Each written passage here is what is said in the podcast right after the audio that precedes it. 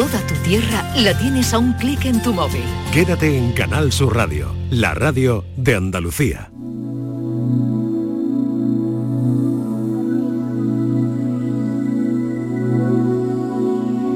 La tarde de Canal Sur Radio con Mariló Maldonado. Calle arriba caminé tranquilo al encuentro de un invierno frío que dejé pasar.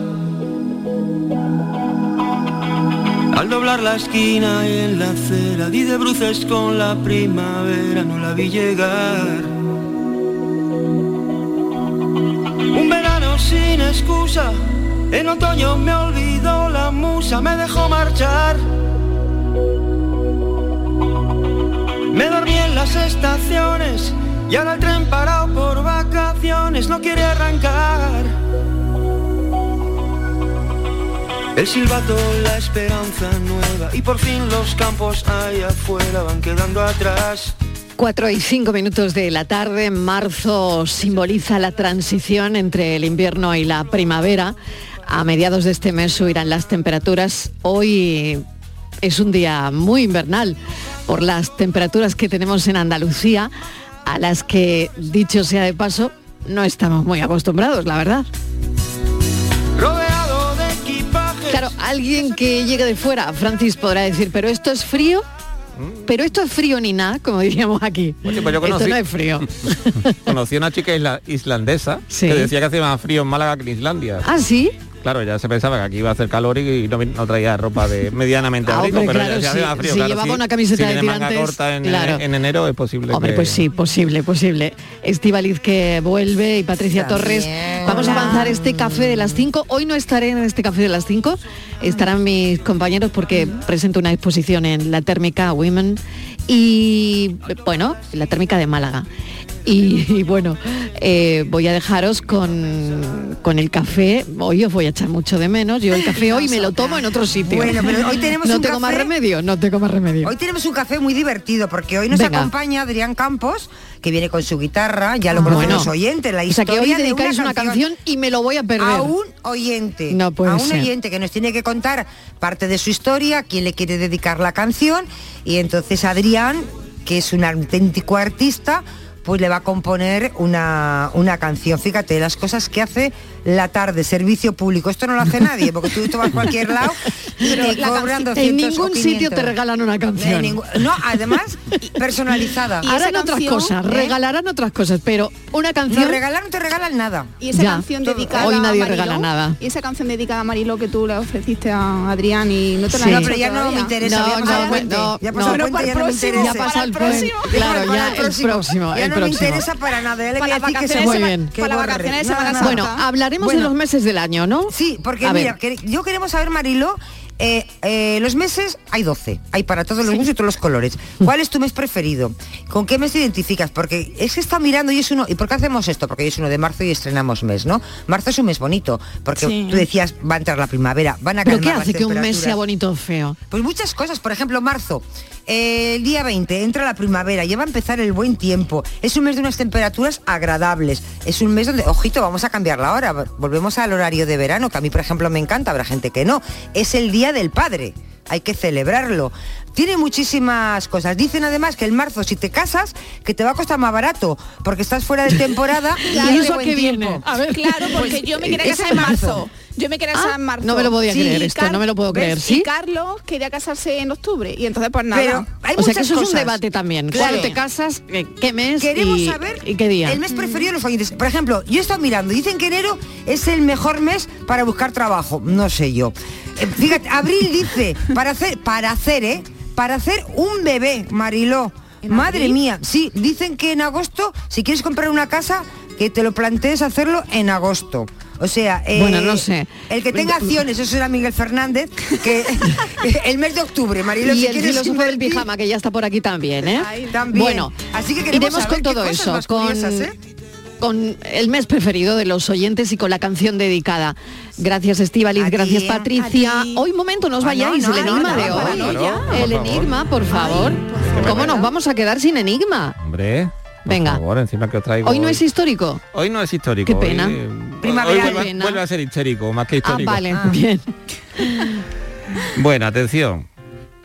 La última soy en el cielo, con Dios en tercer lugar. Me embarco siempre en navío, pero nunca estoy en la mar. Yo que tú lo repetiría. ¿Verdad? Porque eh, la segunda vez... Es que ni en verso ni en prosa, ¿eh? siempre lo tengo que repetir. Sí. Venga, vamos. Repetimos. Bueno, la última soy en el cielo, con Dios en tercer lugar. Me embarco siempre en navío, pero nunca estoy en la mar. O sea, se embarca, pero no va en un barco. Pero no está en la mar. Ni está en la mar. Bueno, Se si lo saben los En el oyentes... avión que también dicen embarque ya Bueno, por la ya, puerta ya. 2. También. Pero, pero claro. En, na- en navío, Sí. no se embarca en Embarque navío, puerta uno. en la mar. Eso En no un tren no embarcas, ¿no? No, pues no, yo Ah, creo pues que yo creo que también. Sí, yo creo que yo, no. creo que, yo creo que te dicen, no, embarque por la puerta tal. Eso No, es en no, el, ni tan siquiera en el avión, ¿no? ¿no? En el avión, En el avión sí, se ¿no? dice, Sí, pero sí. el Sí, te término... Bueno, 670 94 30 15, 670 940 tarjeta de embarque. 200. Tarjeta de embarque eh, hasta dentro de un instante. Venga. luego. Hasta ahora. La paranoia de la tarde. Ya llega la feria de abril. Vívela con Saimaza. Gana una experiencia completa en la feria comprando tres packs de café Saimaza y participa del 1 de febrero al 31 de marzo entrando en saimaza.es barra promociones. Saimaza, el café de los muy cafeteros. El 25 de mayo de 2006 se celebró por primera vez en la historia el Día Mundial del Orgullo Friki. Vamos a ver, si hasta el Orgullo Friki tiene su día, tú también te mereces el tuyo, ¿no? Con mi día de la 11 elige tu fecha especial y juega con ella. Todos los días por un euro gana hasta 3.000 euros. Mi día, el sorteo más tuyo. Y recuerda, uno de cada cinco toca. A todos los que jugáis a la 11, bien jugado. Juega responsablemente y solo si eres mayor de edad. Vete a dormir con una sonrisa, con el show del comandante Lara. El humor más travieso, los invitados más divertidos, las mejores versiones musicales de Calambre. Yuyu, Abraham, Sevilla, el niño de Luquelele, yo qué sé, a ver dónde lo metemos todo. El show del comandante Lara. Los domingos en la medianoche en Canal Sur Radio. Más Andalucía, más Canal Sur Radio. Canal Sur Radio, Sevilla. Los guerrilleros, tapicería y colchonería en Utrera, a precios de fábrica. Colchón de matrimonio de 27 centímetros de grosor, lechos independientes, refuerzo en zona lumbar, cara de verano e invierno, valorado en 689 euros, ahora 299 euros. Sí, sí, has escuchado bien, 299 euros. Y por un euro más televisor LED de 32 pulgadas de regalo. Estamos en Utrera, carretera Carmona número 15 en Utrera, Sevilla. Entregas en 48 horas. Reciclos llega a tu ciudad. La nueva aplicación con la que podrás ganar premios solo por reciclar. Participa reciclando latas y botellas de plástico de bebidas. Cuida tu entorno y gana premios. Descárgate la aplicación Reciclos y empieza a formar parte del reciclaje del futuro. Ecoembes y Ayuntamiento de Dos Hermanas.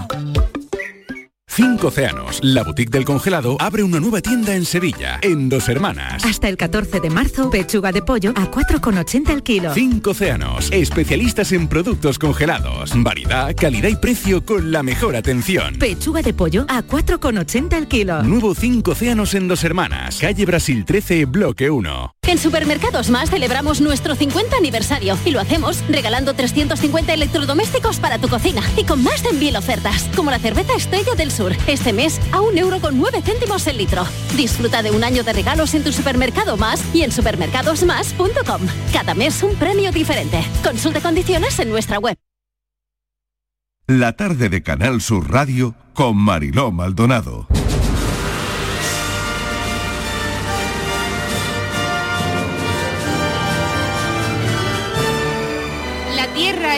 Del mundo por lo que vale la pena trabajar, por lo que vale la pena luchar, por lo que vale la pena morir, porque es lo único que perdura.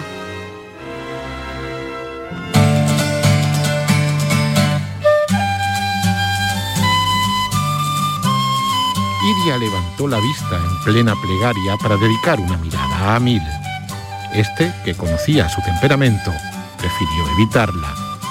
Sabe de sobra que debería haber acudido esta mañana con los mayorales y capataces para asistir en los partos de las vacas, se dijo.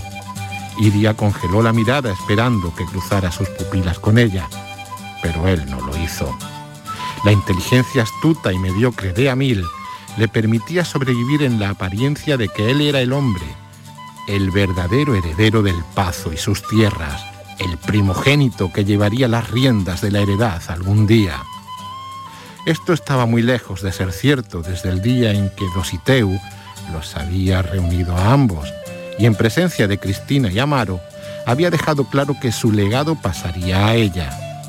Amil había salido corriendo para perderse en algún antro que, disimulando ser un furancho, casas donde se solían vender los excedentes de vino y se daban comidas caseras, era más bien una casa de citas bañada en vino, sexo y malas compañías. Horas más tarde, en plena noche, Amil había regresado de Odo, imprecando a gritos a su abuelo desde fuera de la casa y despertando a la servidumbre y a la familia.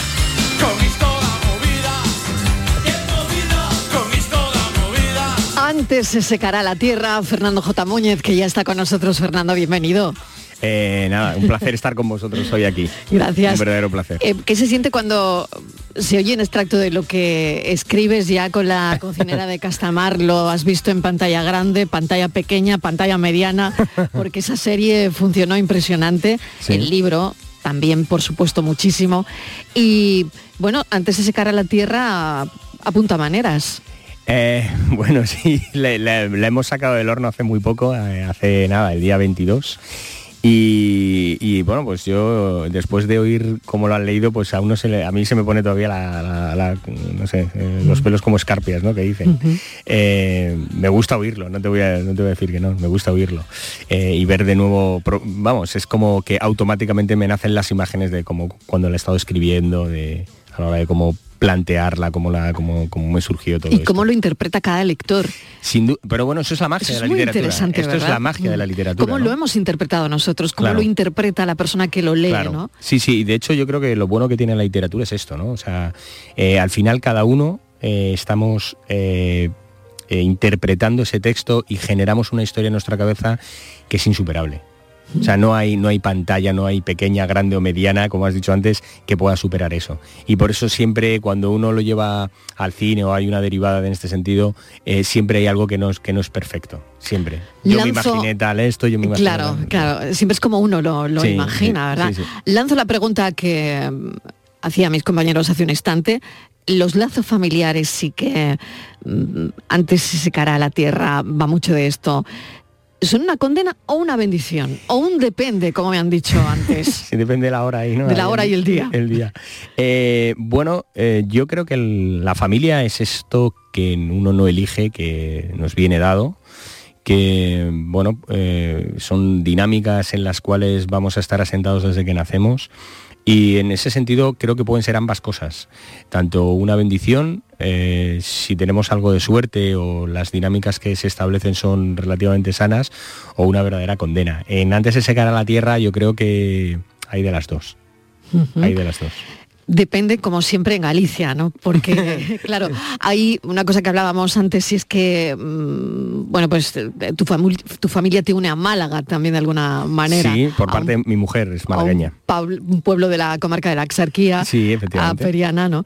Y, y aquí te encuentras cómodo, pero en Galicia también hay lazos. Claro, porque, familiares donde se eh, desarrolla. por parte materna, mis abuelos eran gallegos. eh, la zona en la que se desarrolla toda la acción es la zona de Urense, entre Urense y Pontevedra. Vamos, Pontevedra está fuera de Galicia, pero es la otra gran familia, de las rivalidades en las que van a surgir entre estas dos familias. Una es de Orense y la otra, la Castronavea eh, principal, es, es de Galicia. Y entonces, eh, a mí me une el hecho de que mis abuelos eran gallegos, que yo oía hablar en galego en casa, que, en fin, eh, comíamos la empanada, estábamos esperando siempre que apareciera mi abuela con la bica, o sea, este tipo de productos que siempre venían de Galicia. Y, de alguna forma el hecho de que ellos vivieran de allí, eh, yo quería como retomar todas estas raíces que desde pequeños, sobre todo a, raíz del fallecimiento lamentable de mi abuela, eh, que era como una especie de ángel, un- una mujer que no ansiaba riquezas, ni, ni, te diría ni fama, ni nada por el estilo, era simplemente tener un amor infinito por los suyos, eh, y esto es lo que exudaba, ¿no? Eh, y entonces yo he querido de alguna forma, por un lado, inmortalizarla, porque hay un personaje que se llama la Yeya, como ella, que es la abuela de los Castanovea, y por otro lado, retomar todas estas raíces que estaban, ¿sabes? Luego, el entorno de Galicia me pedía, o sea, la historia yo creo que pedía que fuera este tipo de entorno muy verde, muy abrupto, ¿no? En este sentido. Esto está solo, Fernando, en las abuelas, porque cuando nosotros seamos abuelos, bueno, será otro mundo, claro. será otro mundo, porque mm, no sé si seremos como esas abuelas, esos abuelos que hemos conocido. Bueno, yo eh, debo decirte que eh, supongo que todos no sé, no, es lo que decíamos, de que la familia al final es un mundo. Eh, uno puede tener abuelos malos, abuelos buenos, padres buenos, padres malos, hermanos, hermanas. yo he tenido la suerte de tener grandísimos abuelos y en el concreto de mi abuela ha sido una persona extraordinaria. Y efectivamente eh, su mundo no tiene nada que ver con el nuestro. es, absolutamente diferente. De hecho, yo creo que si, estuviera hoy aquí, bueno, no estaría aquí porque era tan vergonzosa que era imposible que pudiéramos estar hablando en una radio de ella, se escondería por un sitio y no querría salir. Pero te imaginas, te imaginas em, ese homenaje para ella es mm, este libro al final. Sí, sí, lo es, lo es. De hecho está dedicado, está dedicado a ella está dedicado a la Yella. Eh, bueno, es que he querido que esto sea así. Yo necesitaba de alguna forma inmortalizarla. Como, como, decir, bueno, va a quedar entre las páginas, ya no está entre nosotros, sí su recuerdo, pero ahora va a quedar impreso. Y esto yo creo que también es una necesidad mía de, ponerlo por escrito, ¿sabes? ¿Qué recuerdas de tu infancia? ¿Qué recuerdas de Galicia? ¿Qué, recuerdo... ¿Qué recuerdas? ¿Has recordado la empanada? sí, bueno. Mira, eh, bueno, la gastronomía se recuerda siempre. Siempre, la buena siempre. Si es buena, se recuerda siempre. Y yo he tenido la suerte que mi madre ha sido una excelente cocinera. Mm. Em, todo esto de Castamar y la cocinera. Te lo iba a decir. Venía, viene a colación de esto, o sea, no es, no es gratuito. Todo esto está ahí, claro. Está ahí, ¿no? Y mi abuela posiblemente sea el mejor pote gallego que yo he tomado en mi vida, lo hacía ella. Lo hacía en una, en una vasija, digamos, una tinaja de cuello estrecho, lo hacía en la chimenea, todavía lo recuerdo, con el unto gallego traído de una vea. O sea, hay muchas cosas que recuerdo de ella, de la forma de hacer las cosas, ¿no? Em, pero vamos, es que siempre que venía de Galicia estábamos todos esperando que apareciera por la puerta, porque no solo era empanada, los chorizos, los quesos, o sea, era una cosa como tenía, venía la pobre siempre cargada con todo. Bueno, vamos a esta novela de época ambientada en esa Galicia del siglo XIX. ¿Qué te sorprende más de cómo se vivía en ese siglo, qué es lo que más le puede atraer al lector de antes de secar a la tierra en, este momento, en este periodo de la historia? Bueno, eh, creo que lo que más le puede atraer, primero, es la historia y el viaje. Eh, yo una de las cosas que me pasa cuando escribo es que soy un escritor a brújula mm. y a mí lo que me interesa siempre es el viaje. Tal vez por eso me gusta viajar al pasado. Eh, pasé al, al, siglo XVIII con Castamar, con los 10 escalones estuvimos en el siglo XIII y ahora ha tocado el XIX. ¿no? Eh, y yo creo que los lectores lo que van a poder encontrar aquí es esto, el viaje. Lo primero es el viaje, el entorno, el cómo bucear en esta Galicia verde, abrupta, llena de florestas, ¿no? llena de susurros, de ríos, de vientos, que hablan las meigas, que hablan las brullas, este, todas estas cosas están ahí dentro. Esto es lo primero. Y luego eh, la historia. Yo creo que la historia que comienza con André llegando al Pazo, eh, buscando, esperando ver a toda su familia, pero muy en concreto a Iria de Castronavea, que es su tía, eh, es su tiastra, Vemos que es una tía que es la hermanastra de su padre, es una tía lejana que le lleva siete años. pero Iria es una mujer volcánica y entre ellos nace rápidamente, o sea, se han criado juntos, pero de repente la mirada cambia y cambia de una forma como muy especial, porque para ellos empieza a entrar el deseo entre ellos, empiezan a sentir que ya no solo son mm, los que se han criado juntos, sino que hay algo mucho más burbujeante, mucho más intenso y no quieren mirar ahí, ¿sabes? No quieren, quieren mirar hacia otra parte porque no está bien el corsé decimonónico de lo que implicaba una relación de ese en tipo. En una sociedad muy dura. Muy dura, sobre todo para las mujeres. Y, muy tradicional. Claro, efectivamente. Y más en una eh, familia tradicional, fidalga, atada a la tierra de esta forma. Entonces, claro, eh, André cuando por fin ve y se encuentra con su tía, su tía casi, después de 10 años casi sin verle, que solo se han visto por cartas, le da un beso en los labios pero casi de una forma inocente. No es que le esté besando como si fueran dos amantes, sino inocente, pero eso despierta lo que está dormido durante tanto tiempo, ¿sabes? Y digamos que este amor vehicular, este, esto vertebra toda la novela eh, en ese enfrentamiento brutal que va a haber entre las dos grandes familias. Por un lado, los Castronavea, donde está André, donde está Iria, donde está el patriarca Dositeu, y por otro lado los Ordaz, que son dos familias que representan cosas completamente diferentes. Los, los Castronavea de Galicia son tradicionales, familia potentada, reses, vides, todo atado a la tierra, y los Ordaz son la nueva casta de empresarios del siglo XIX, que está ya atados al carbón, a las minas, a los beneficios, a las inversiones, con socios belgas, con socios americanos, que ven eh, en el carbón el futuro, ¿no? Con el ferrocarril. Y entonces esto les va a llevar cuando los Ordaz abren una mina en tierras de los Castronavea. Y a partir de aquí empiezan, empiezan los problemas. ¿no? Asuntos universales. Sin duda. Por otro lado, ¿no? que cruzan también antes de secar a la tierra, como las barreras del amor romántico que nos estás contando, que ahí empieza pues esa, esa lucha, las imposiciones familiares, el apego a la tierra, ¿no? Que es tan. Fíjate que ahora lo vemos en el cine también, con asbestas, eh, eh, con, Es como que mm, aparece Galicia en, muchos sitios ahora, ¿no? Yo eh, realmente tampoco creo, o sea, no sé si hay una moda de escribir sobre Galicia, ¿eh? o sea, si la hay, yo me he sumado a ella de una forma casi te diría bueno, no tiene por qué, pero es verdad que, fíjate, ¿no? Eh, y, en mi caso yo he llegado a esto, digamos, eh, como te digo, por, casi por un interés de que mi, historia cuadraba en este sitio. O sea, tenía que ser contada. Tío. O sea, hay personajes, o sea, la, vivencia que tiene Don Dositeu, que es el patriarca, ¿no? Que está con su nieto de los Castronavea y le dice, André, ven, ¿ves este paisaje verde que es tan verde que duele. Este paisaje se nos, lo hemos heredado para protegerlo. Y hay cierta gente que va a venir y va a querer explotarlo, va a hacer otras cosas completamente diferentes. Y nosotros tenemos que impedir esto, ¿no? De alguna forma. Sabemos que, tenemos, que, se nos ha heredado, hemos heredado esto para hacer algo con ello y es preservarlo. O sea, esto el apego a la tierra, el matar por la tierra. Está claro, está claro. lo, habéis, puesto, eh, eh, lo habéis puesto antes muy bien cuando habéis puesto el, extracto que hemos elegido. El extracto de eh, la cita de Gerald O'Hara cuando le dice a Escarlata, pero ¿qué estás diciendo, Escarlata? ¿Cómo que no quieres Tara?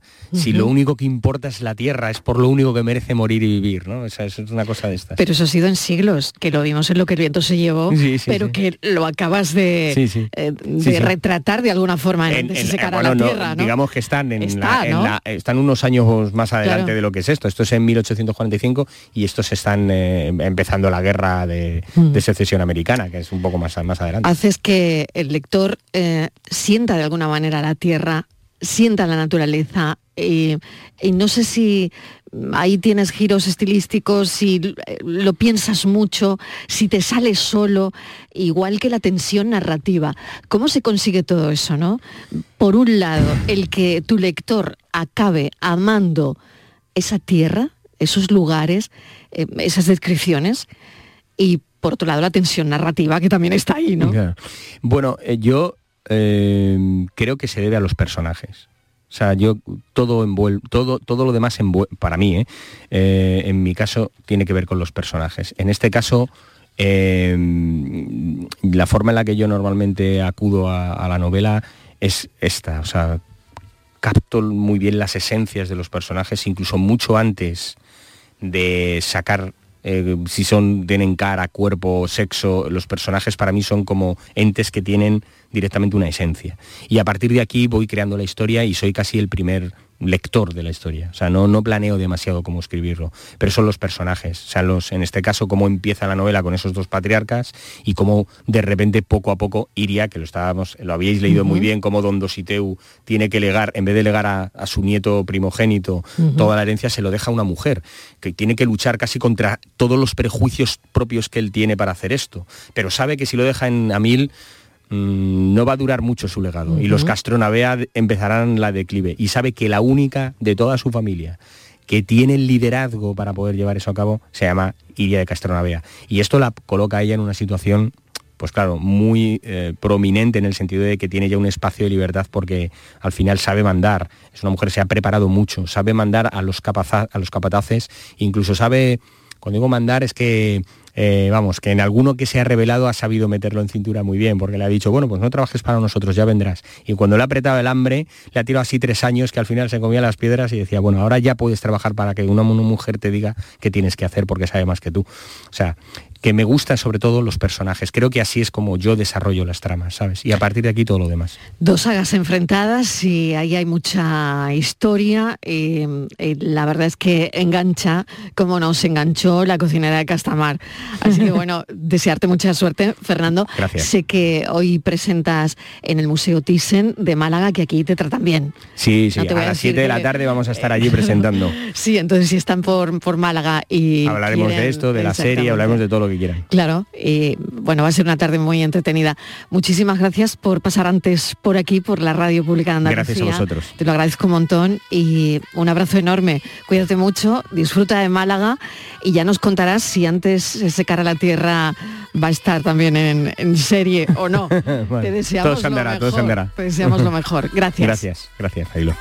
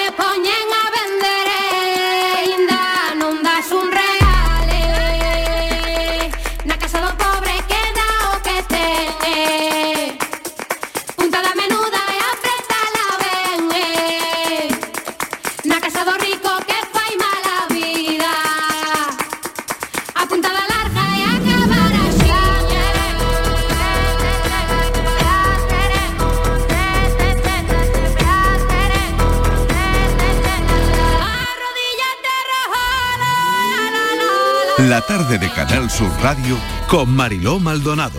También en nuestra app y en canalsur.es. Últimos días en las segundas rebajas del líder. Rapimueble, no las dejes escapar. Apilable de salón 349 euros. Conjunto de sofás 549 euros. Y paga en 12 meses sin intereses con todas las ventajas de Rapimueble. Más de 200 tiendas en toda España y en rapimueble.com. Encuentros Carrusel Taurino. Canal Sur te invita a conocer este próximo jueves 2 de marzo grandes personalidades de la tauromaquia. ¿Por qué reaparece un torero? Descúbrelo a través de la charla con el diestro Manuel Jesús El Cid, que vuelve a los ruedos en este 2023. Encuentros Carrusel Taurino. Con Juan Ramón Romero. Desde las 8 de la tarde en el Teatro Fundación Cajasol. Entrada libre hasta completar aforo. Encuentros Carrusel Taurino. Con el patrocinio de la Fundación Cajasol. La gente que más madruga, que viaja, que estudia, que trabaja, lo cuenta en la mañana de Andalucía, el club de los primeros de Canal Sur Radio. Tenemos un número de WhatsApp para todos los que estéis despiertos desde bien temprano y queráis participar en el programa. Es el 616-161-161. La mañana de Andalucía, el club de los primeros de Canal Sur Radio, de lunes a viernes desde las 5 de la mañana, con Charo Padilla. Más Andalucía, más Canal Sur Radio.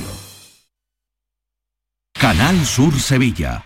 No lo pienses más. Este año haz borrón y casa nueva con la hipoteca joven IN95. La hipoteca que estabas buscando. Porque te financiamos hasta el 95% del menor valor entre tasación y compraventa. Para más información, acércate a nuestras oficinas o entra en cajaruraldelsur.es. Te sobran razones para venir a Caja Rural del Sur. Hipoteca joven IN95 de Caja Rural del Sur. Formamos parte de ti.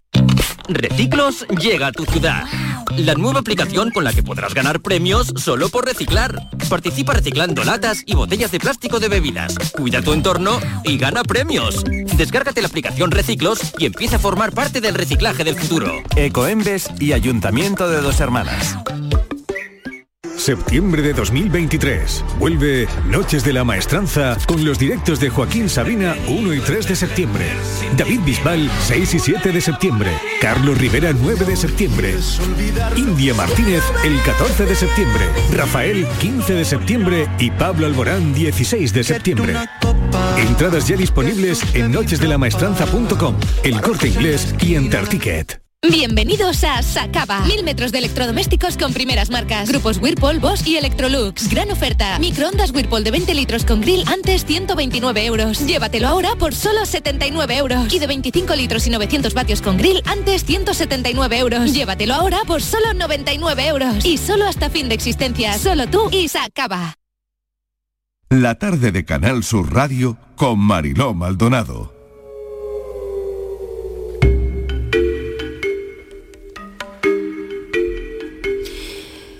Las 4 y 34 minutos, 25 minutos para las 5 de la tarde. Retomamos con la tarde en tu búsqueda con Patricia Torres, que está por aquí de nuevo. Patricia, ¿qué tal? Buenas- Hola, Estivali, ¿qué tal? Bueno, vamos que tenemos muchas cuestiones por delante. eh, y si te parece, vamos a empezar con un caso de una desaparición en Adra, en. Almería, porque hablamos de Juan Andrés Barranco hace tiempo ya. ¿eh? Yo creo que fue como tres años más o menos que de, de su desaparición.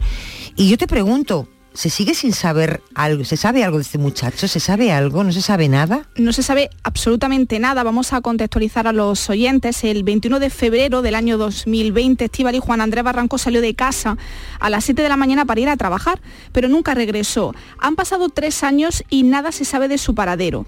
Tras meses de batida en Adra, la búsqueda de Juan Andrés se encuentra en punto muerto.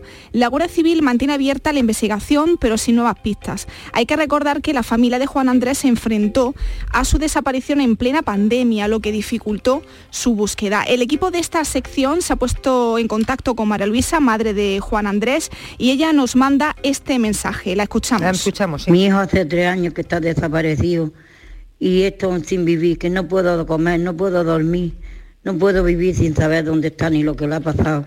Y por favor pido que me ayude a buscarlo, porque ya que no hay nuevas pistas, no, no se busca. Y yo pido ayuda, yo quiero que lo busquen, porque ya no lo han buscado mm, intensamente como lo tenían que haber buscado, porque no había pistas pero yo pido que, que hay muchos sitios peligrosos que no podemos nosotros mirarlos y, y yo pido que por, por favor que vengan y busquen porque no lo han buscado como lo tenían que buscar. No hay palabras, Estivalín, para expresar todo el dolor que vive esta familia. Eh, pese a todo, no pierden la esperanza y, y pier- y piden encarecidamente cualquier pista. Si alguien lo ha visto, que se ponga pues, en, en contacto con las autoridades más cercanas y desde aquí, desde nuestra sección La Tarde en tu Búsqueda, le mandamos todo nuestro cariño y apoyo a la familia de Juan Andrés Barranco. Claro que sí, muchísimo ánimo, fuerza y poco más podemos decir. Vamos también con otro caso, ¿se acuerdan del jugador de rugby británico que desapareció en Barcelona hace como unos tres meses, ¿no, Patricia? Sí, Levi Davis, ese Sí. jugador de, de rugby. Tres, cuatro inglés. meses. Creo que eh, alertó en un vídeo, tú me corriges, de que su vida corría peligro, que era víctima de una trama de corrupción. ¿Qué, qué sabemos? Mira, este chico fue visto por última vez el 21 de octubre del pasado año saliendo de un pub de Barcelona. Davis había llegado a la ciudad condal ese mismo día, procedente de Ibiza, donde había pasado una semana de vacaciones tras una lesión de rodilla. Desde entonces su rastro se ha esfumado. Antes de su desaparición difundió, como tú bien decías, un vídeo y vamos a emitir un trocito de ese audio. Hello. My name is Levi Davis. Hola, me llamo Levi my Davis life is in danger. y mi vida corre peligro. This is a call Esta es una llamada to my friends, a mis amigos de la escuela, university, de la universidad and my colleagues in rugby. y a mis colegas del rugby. This is a story Esta es una historia about police corruption sobre corrupción policial and government y corruption, corrupción gubernamental, and also organized crime. Así como la delincuencia organizada, decía este chico. En el vídeo que se publicó brevemente en su perfil de Instagram dice que no se siente seguro y que personas que eran de su confianza han grabado, le han grabado mientras mantenía sexo e iba drogado. Unos vídeos con los que presumiblemente eh, le estarían extorsionando. También dice que puso el caso en manos de la policía británica y que todo lo que les dijo acabó sabiéndolo el grupo de personas que aseguran le han estado acosando. Eh, con respecto a la desaparición, la policía Sí. investiga la eliminación de 38 contactos del Instagram de, de este jugador de rugby desaparecido y lo último que se sabe de él es que fue visto por última vez en el pub irlandés de All Iris Pub de la Rambla de Barcelona y que semana después se localizó su pasaporte en el puerto de Barcelona. Su teléfono móvil no da señal, no ha vuelto a utilizar ninguna de sus tarjetas y tampoco eh, se ha producido ningún movimiento en sus cuentas bancarias. También el diario británico recoge, el diario británico Evening Standard, que Davis tenía al parecer una deuda adquirida con la mafia somalí de 100.000 libras y las acusaciones del, del vídeo podrían estar relacionadas con ese aspecto. Así que, Estivali, seguiremos muy pendientes de, de esta desaparición. Pues sí, y vamos con, con otra, eh, Patricia, con el profesor desaparecido en Granada. Hablamos de Iván Montiel, que sigue en paradero desconocido después de 10 días de, de búsqueda. Sí, Iván desaparece el pasado lunes 20 de febrero en el municipio granadino de Niguelas, en el Valle de Lecrín. La última vez que se le vio fue a las 9 de la mañana de ese mismo día.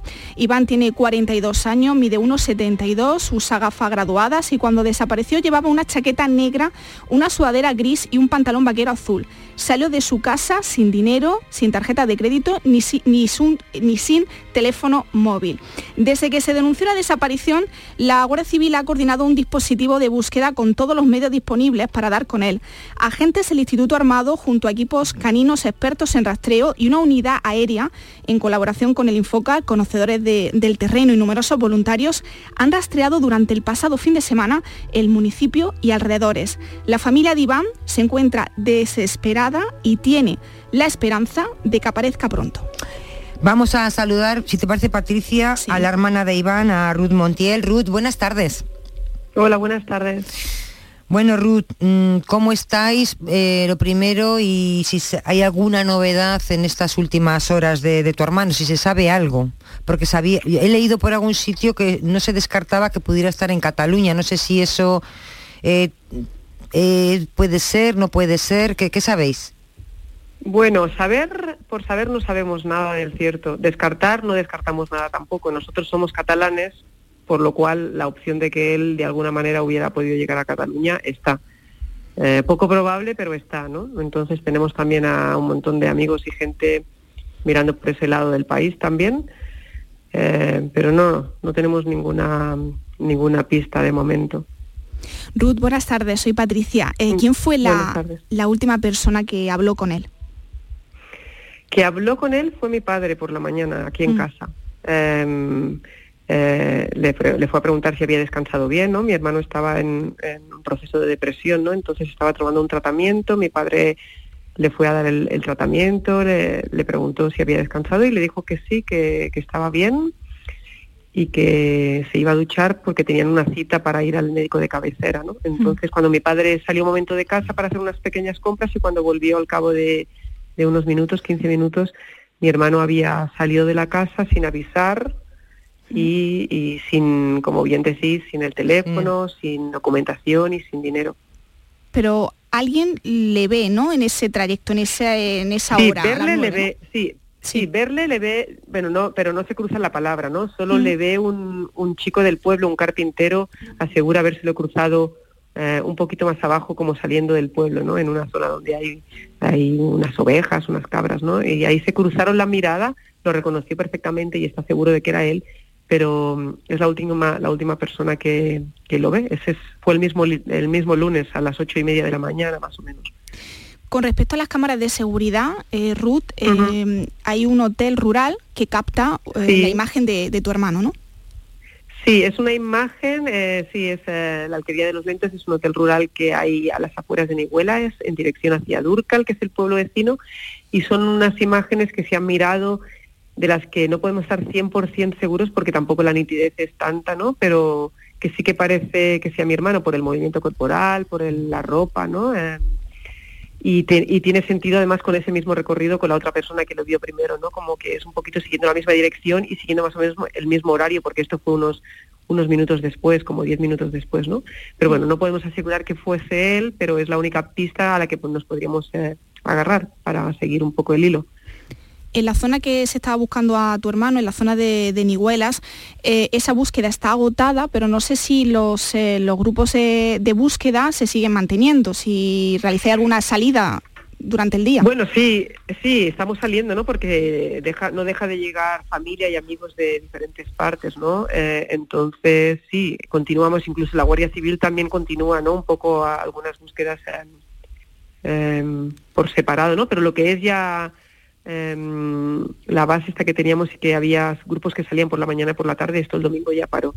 Pero bueno, seguimos, seguimos. O sea que sigues, eh, bueno, con- eh, te siguen apoyando en ese grupo de voluntarios que te estaban ayudando pues a, a buscar, a, a localizar, sobre todo lo que tú, a un hilo, ¿no? Eh, es para poder ir tirando de ese hilo y llegar a tu hermano. Exacto, para que, para que, por eso es la máxima difusión es importante para que si a ver si aparece alguien que lo hubiese podido ver, cualquier información, ¿no? Para poder exactamente, como tú dices, tirar del hilo, porque no tenemos ni idea, ¿no? Y tampoco descartamos que a lo mejor esté en Granada en la- lo que es la, eh, la ciudad o se haya podido desplazar hacia la costa, claro.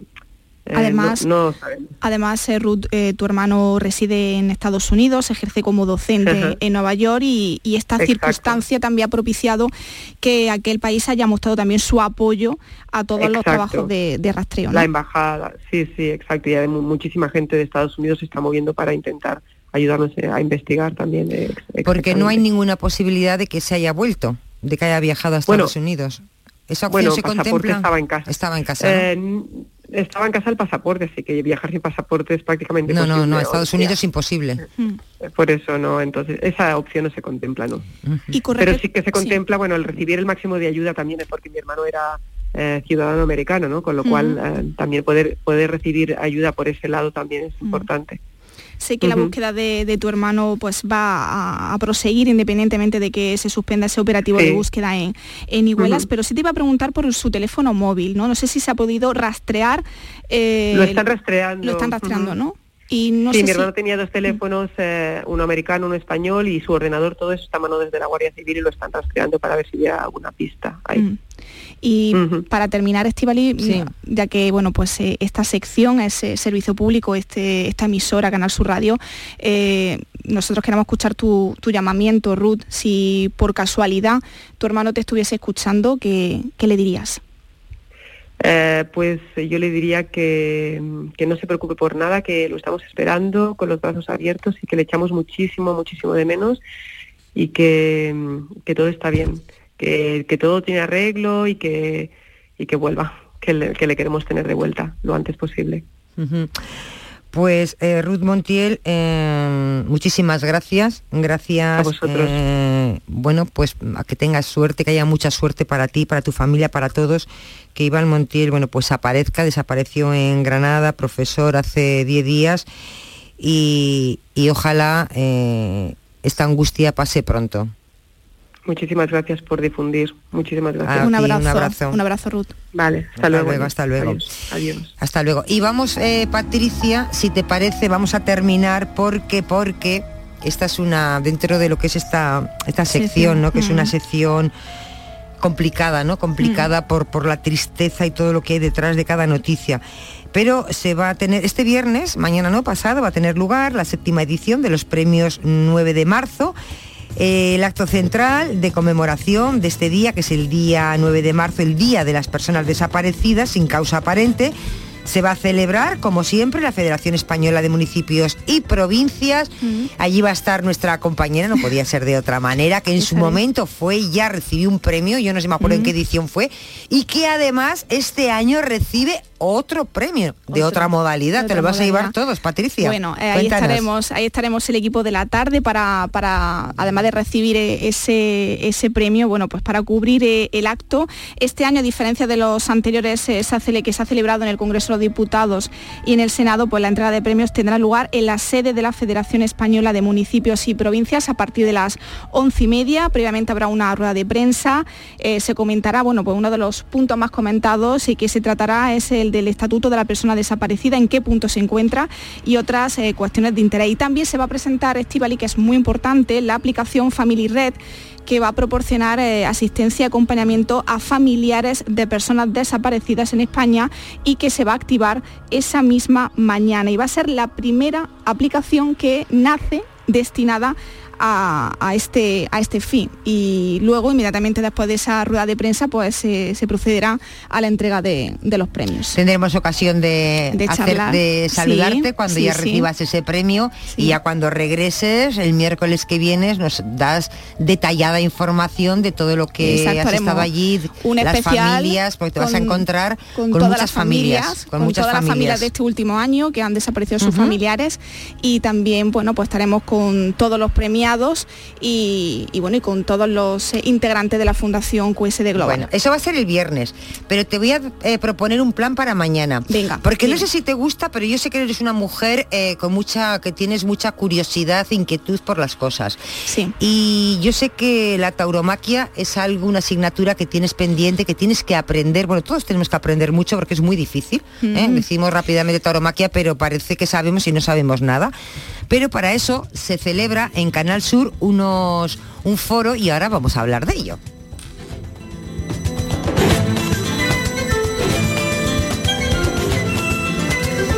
Y cuando hablamos de, de toros, ¿eh? están escuchando la sintonía de Carrusel Taurino, hay que hablar con nuestro compañero, con Juan Ramón Romero. Juan Ramón, muy buenas tardes.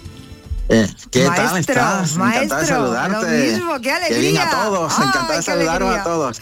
Qué alegría De verdad que siempre. has, has puesto el dedo en la llaga. ¿Por qué? Porque este así ha empezado de una manera fantástica. Evidentemente, el arte que tienes a la hora de conducir el asunto te ha llevado a dar en una clave fundamental y es que en unos mm, en, en tiempos en los que prácticamente todo es conocido y parece que la tauromaquia es mm, como es parte de nuestra cultura La gran desconocida raíces, es la asignatura pendiente. es la gran desconocida. Claro Tú que te sí. fijas una cosa.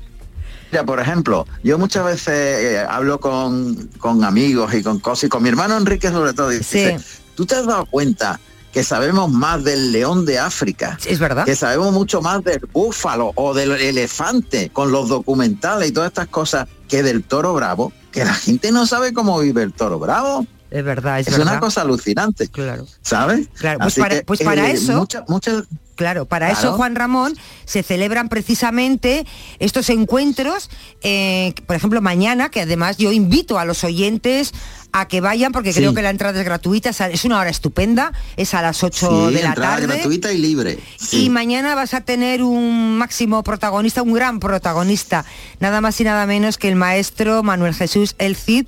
Y cuéntanos qué va a pasar en ese encuentro Carrusel Taurino, en esa sala Antonio Machado de la Fundación Cajasol. Va a ser aquí en Sevilla a las 8 de la tarde. Cuéntanos. Sí, a las 8 de la tarde, ahí en la Plaza de San Francisco, en, es entrada por calles y carreros. O sea, está justo en el corazón de Sevilla.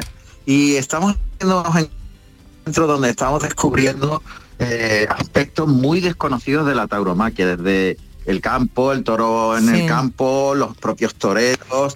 eh, y mañana eh, vamos a conocer con el CID por qué razón un torero que lo ha conseguido todo, que, que bueno, que ha sido figura del toreo, que es figura del toreo, decide retirarse, ya evidentemente ha hecho su carrera completamente y hay algo que es muy de los toreros, volver, ¿no? Regresar. Dice, se ha cortado la coleta, pero ahora vuelve. Y, y Pasa el la más gente, ¿eh? Pasa el más gente, en más profesiones. Me estaba acordando de Miguel Ríos, fíjate, que no tiene nada que Sí, ver, pero también se despide y vuelve, ¿no? ¿Y por qué pasa eso? Y vuelve. Juan Ramón, ¿qué hay? Ese Eso es, gusanillo, ¿por qué ¿no? pasa eso? O hay, Claro, tenemos que eh, esperar y- mañana, tenemos que esperar a mañana. Hombre, yo te, voy- yo te puedo dar alguna clave, Venga, dame pero, alguna clave. pero pero las verdaderas claves las va a dar el maestro Cid mañana, porque además en estos encuentros somos muy muy sinceros y preguntamos de forma sincera y también preguntamos mm, al respecto de las opiniones que tienen los más entendidos, los, los menos entendidos y, y se nos descubren claves. Y posiblemente mañana uno de esos misterios de por qué regresa un torero a ponerse delante de un toro, a jugarse la vida, ya con cierta edad, porque estamos hablando normalmente de veteranos, y, y- y tú no te puedes ni imaginar lo que es ponerse delante de un toro. y más en plazas como Sevilla o Madrid, ¿no?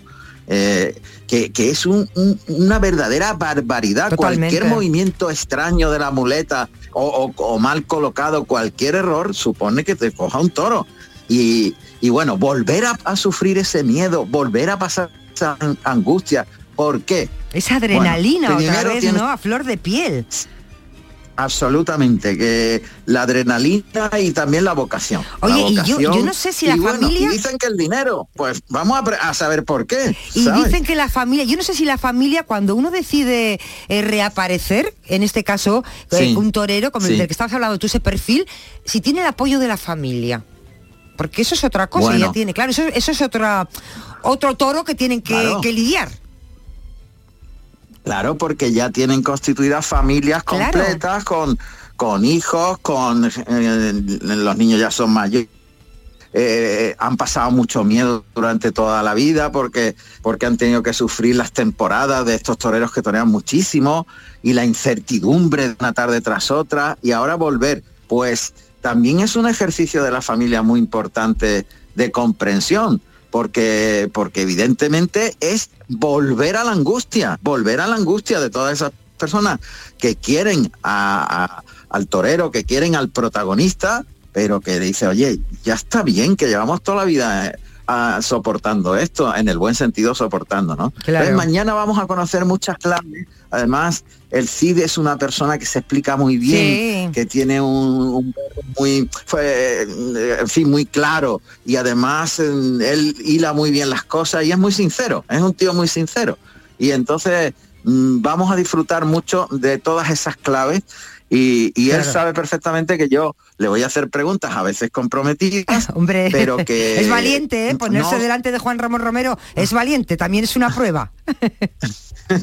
No, la verdad que hasta ahora todos los encuentros que hemos tenido hemos aprendido una, una barbaridad y ha habido algunos tremendos donde Se me va. He, he que perdido. a lo mejor Ah, no eran ahí. políticamente correctas, ¿sabes? Bueno, ¿Sabes? que se me iba la comunicación, pero Ah, y ahora, y ahora, ahora, Ahora perfecto, pero simplemente ya terminamos. Vale, Juan Ramón, vale. decir a, las, a todos, que los, los que eh, nos están escuchando mañana aprovechen a las 8 de la tarde. Es entrada gratuita. Eh, van a Sí, poder y libre. y libre eh, disfrutar Sí, de Juan Ramón hasta Romero. completar aforo. Eso, bueno, sí, claro, cuando el aforo esté lleno ya no entra nadie más. Eh, Juan Ramón Romero, que va a tener delante al diestro Manuel Jesús El Cid en esos encuentros Carrusel Taurino. Recordamos dónde, ¿verdad? En la sala Antonio Sí, eh. Machado de la Fundación Cajasol, aquí en Sevilla. Fundación Cajasol, eso es. ¿De qué van a hablar? La es, reaparición de los toreros. de San Francisco. ¿Qué? ¿De qué van a hablar? Eso Lo que es. les decía, reaparición de los toreros. ¿Por qué vuelven? Pues todo esto mañana. Eh, Juan Ramón, un besito, ahí estaremos. Contigo. Allí nos veremos. Muchas Un besito, gracias. Hasta luego. A todos, a todos los oyentes. Adiós, Chao, adiós, adiós, adiós. Adiós.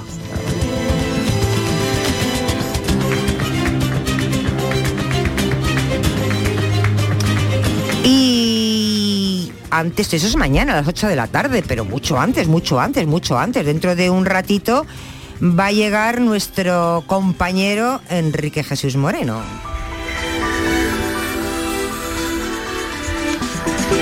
Que yo sé que tienen muchísimas ganas de saber de qué va el programa hoy por tu salud.